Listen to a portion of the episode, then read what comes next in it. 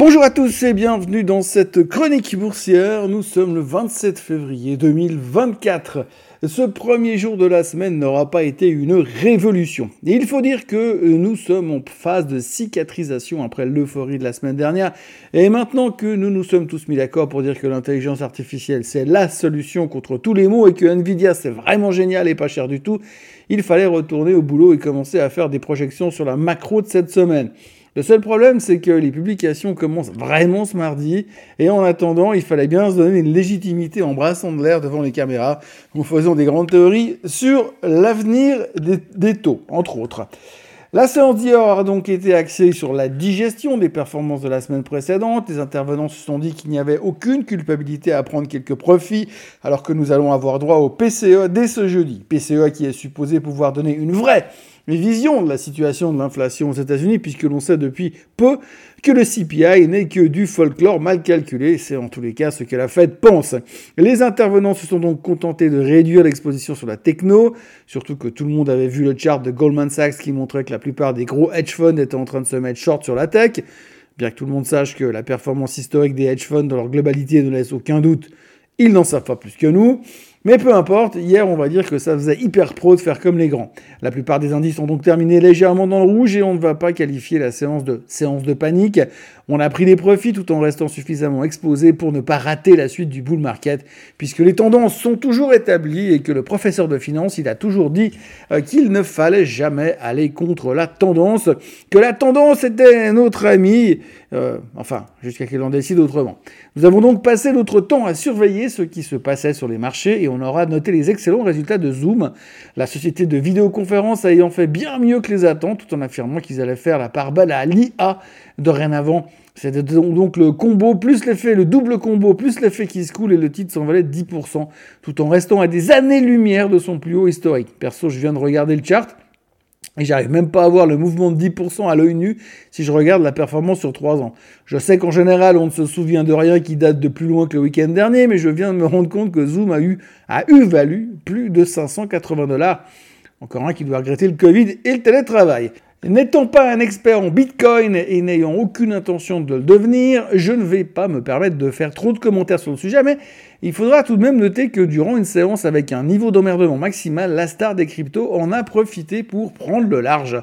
Euh, je ne sais euh, pas pourquoi, je sais ni pourquoi ni comment, euh, mais entre le fait que les ETF cartonnent, apparemment, que MicroStrategy a annoncé qu'ils ont racheté encore une montagne de Bitcoin et que le halving s'approche à grands pas, sans compter qu'il semblerait que le BTC ait cassé, je cite, une résistance importante qui ouvre la porte à toutes les fenêtres pour aller chercher le plus haut de tous les temps, euh, le Bitcoin a littéralement explosé. À l'heure où j'écris cette chronique, c'est-à-dire à 4h45 le 27 février 2024, le Bitcoin se traite à 56 254 dollars en route pour les 65 000 et puis c'est tout.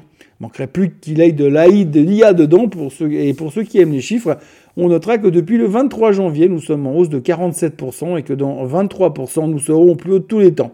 Autre petite nouvelle qui a fait vibrer le marché, c'est Broadcom qui a atteint un niveau record lundi après que l'entreprise de semi-conducteurs et de logiciels a accepté de vendre sa division End User Computing à KKR dans le cadre d'une transaction évaluée à 4 milliards de dollars. Euh, l'action terminait en hausse de 1%, ce qui représente le plus haut de tous les temps pour la société de Palo Alto. Et pour ceux qui se disent que Nvidia s'est quand même beaucoup monté, euh, souvenez-vous, euh, souvenez-vous qu'en 2009, Broadcom était une grosse daube qui ne valait rien et que depuis, elle est montée de 16 000%. Du coup, du coup, comme hier, la séance était en mode emmerdement maximal, en attendant les chiffres de jeudi, il fallait bien trouver de quoi s'occuper et nous avons donc choisi de nous intéresser au cas de Nancy Pelosi. Nancy Pelosi, pour ceux qui ne le savent pas, euh, est une élue euh, démocrate qui est en politique depuis le crash de 1987. Aujourd'hui, elle approche les 1000 ans et ferait passer Biden pour un fringant politicien qui sait vraiment comment il s'appelle.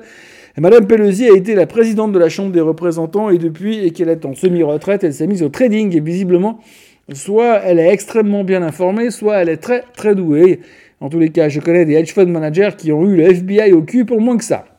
En tous les cas, quoi qu'il en soit, Euh, l'an dernier, euh, Pelosi a déclaré un achat de call Nvidia. La transaction qui a eu lieu le 22 novembre portait sur 50 options d'achat call avec un prix d'exercice de 120 dollars et une date d'expiration au 20 décembre 2024. Nvidia est en hausse de 66% depuis, je vous laisse imaginer ce qu'ont fait les calls. Euh, sans compter qu'à l'époque, on se demandait si Nvidia n'allait pas être embêté par le gouvernement pour ses exportations de chips qui ont fini en Chine. Visiblement, Nancy avait anticipé le fait qu'il ne serait pas embêté. Euh, Madame Pelosi ne s'est pas contentée de passer des ordres sur Nvidia et ça n'est pas interdit, surtout qu'elle annonce systématiquement ce qu'elle fait.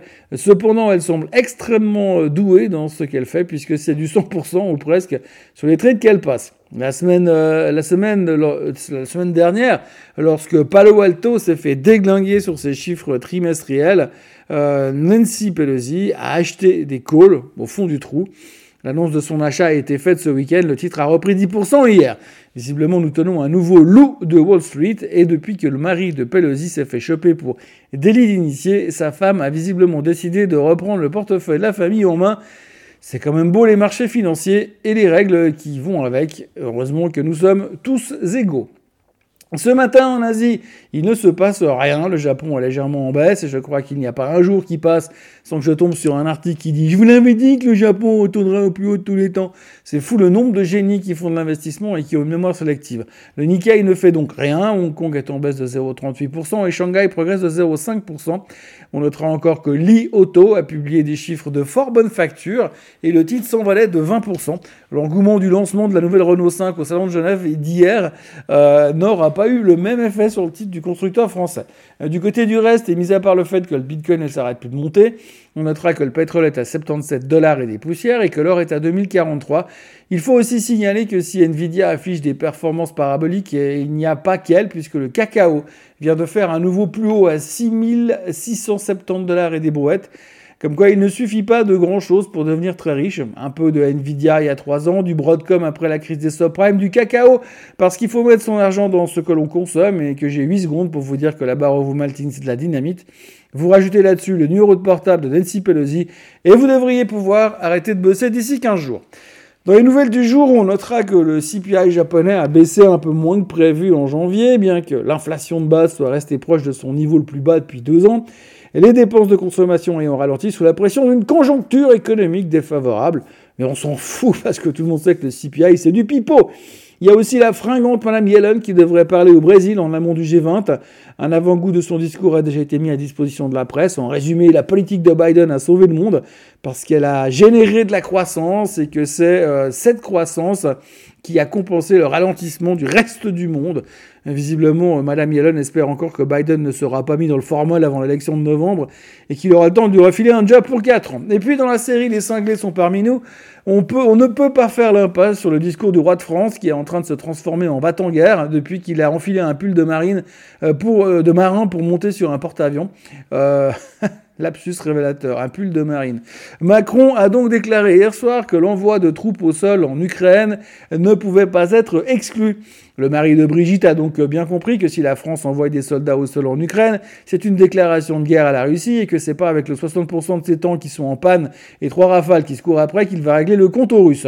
Je crois qu'entre Biden, qui ne sait plus comment il s'appelle et en quelle année nous sommes, et Macron qui se prend pour un commando de marine alors qu'à la base, il n'était qu'un banquier, on se prépare quelques années bien sympas. Je crois que Powell disait que la seule chose qui peut faire dérailler l'économie, c'est la géopolitique. Eh bien, je crois que là, on a deux vainqueurs qui sont susceptibles de tout foutre par terre et qu'on pourrait inviter à manger mercredi soir.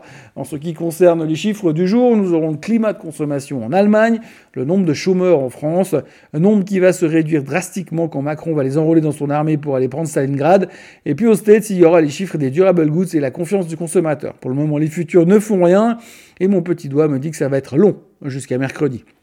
Il me reste à vous souhaiter une belle journée et on se retrouve demain pour voir ce que l'avenir nous réserve. Que la force soit avec vous et à demain.